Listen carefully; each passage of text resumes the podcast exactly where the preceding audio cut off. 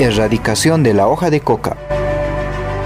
El ministro de Gobierno Eduardo del Castillo informó que gracias a la recuperación de la democracia, Bolivia logró superar su meta trazada para la erradicación de hoja de coca excedentaria, que llegó a 9.457 hectáreas en todo el territorio nacional.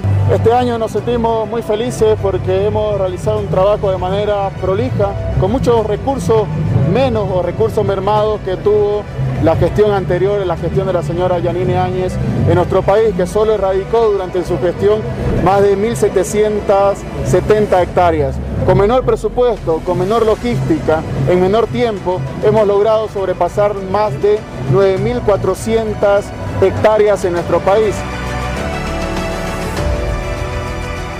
Y esto se debe a un trabajo decidido, un trabajo que se basa en base a la concertación en nuestro país. Debemos dialogar, debemos concertar con las y los productores de la hoja de coca. Al respecto, el representante de la Oficina de las Naciones Unidas contra la Droga y el Delito, Thierry Rostan, elogió el modelo boliviano de erradicación de coca que incluye el desarrollo integral entre sus pilares fundamentales. Por lo que el viceministro de Control Social y Sustancias Controladas, Jaime Mamani, dijo que es importante recibir reconocimientos a las políticas establecidas en Bolivia. Bueno, después de la recuperación de la democracia a la cabeza de nuestro presidente Luis Arce Catacora, retomamos nuestra política que se enmarca en el respeto a los derechos humanos, que se enmarca en la concertación, el diálogo, fundamentalmente en el respeto a la madre tierra.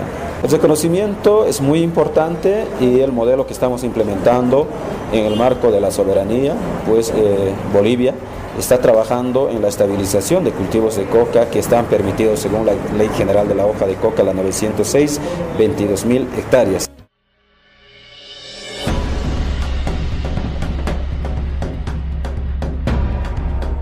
Lucha contra el narcotráfico.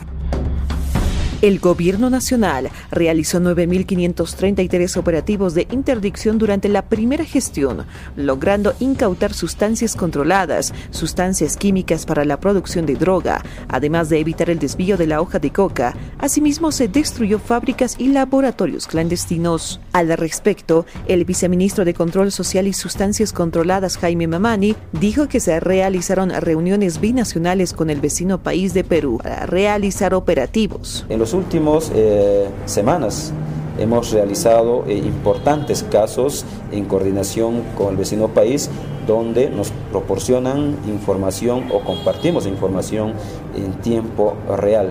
Por ejemplo, este último caso nos pasaron una información que había salido desde el vecino país de Perú, una avioneta con cargamento eh, de cocaína hacia nuestro territorio nacional y de manera inmediata realizamos la operación y se ha secuestrado 428 kilos de cocaína, se ha secuestrado tres ciudadanos de nacionalidad boliviana. Afirmó que se establecerá controles en diferentes puntos fronterizos con el compromiso de intensificar patrullajes con más efectivos policiales. Para la red Patria Nueva, informó Apolonia Cruz La Paz.